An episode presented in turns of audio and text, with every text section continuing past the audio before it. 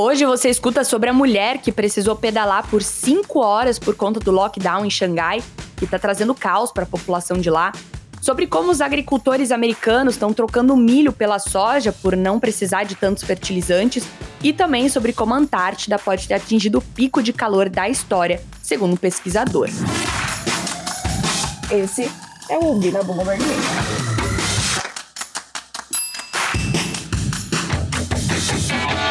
Uma mulher que tenta realizar uma fertilização in vitro mostrou pelo que alguns estão passando em Xangai, na China, para completar os cuidados médicos. Essa mulher, que pediu a Bloomberg News para permanecer anônima, recebeu 10 dias de injeções para preparar o seu corpo para a cirurgia de retirada de óvulos. Só que o local onde ela mora, no leste de Xangai, foi fechado na última segunda-feira, dia marcado por procedimento. Ela então não conseguiu uma ambulância ou um carro para levá-la ao hospital e, como poderia ser a sua única chance de engravidar, andou de bicicleta por 5 horas para o procedimento. E ela não é a única. O número de pessoas que pede ajuda médica no serviço Weibo da China, semelhante ao Twitter, disparou em Xangai recentemente. Pacientes com doenças renais que precisam de tratamento de diálise para viver e pais de crianças com febre alta que são prejudicadas pelas regras de quarentena procuram alertar sobre a situação na esperança de obter mais cuidados. Próxima notícia.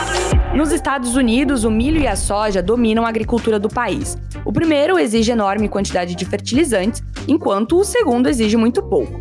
O aumento astronômico nos preços desses fertilizantes, 27% este ano e 130% no ano passado, forçou os fazendeiros a reavaliarem o quanto vão semear de cada cultura na primavera que se inicia no país.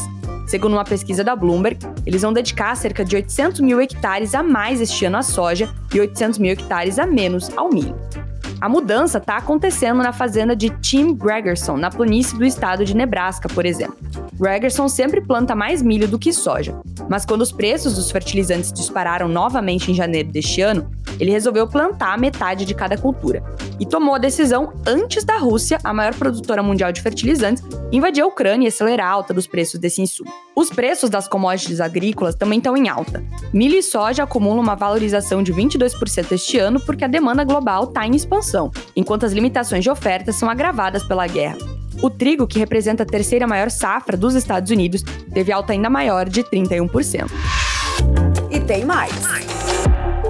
Uma onda de calor na Antártida que chegou no início deste mês foi tão extrema que pode ser o maior aumento de temperatura acima do normal já registrado, segundo Robert Rode, cientista-chefe da organização sem fins lucrativos Berkeley Earth, que analisou registros globais. A temperatura na estação de pesquisa Concórdia, um posto europeu na Antártida Oriental, mediu quase 38 graus mais quente que o normal em 18 de março, atingindo uma alta de menos 11 graus. Por mais quente que essa temperatura seja para a região, o valor ainda fica abaixo de zero. Embora essa não seja uma das estações de serviço meteorológicos mais proeminentes, Rode diz que a medição pode ser a maior margem de todos os tempos. Segundo ele, o registro de temperatura na Antártida por satélite remonta apenas ao início da década de 80. Não é muito tempo, e os dados são esparsos em comparação com regiões mais quentes e populosas ao norte. Os poucos registros, combinados com a forte variabilidade natural normal para essa área, tornam a relação entre o aquecimento global e o evento prematuro. Construa um futuro melhor com a BlackRock. Participe do Latin America Virtual Forum 2022 em 4, 5 e 6 de abril nas nossas plataformas. Acesse o link na descrição para mais informações.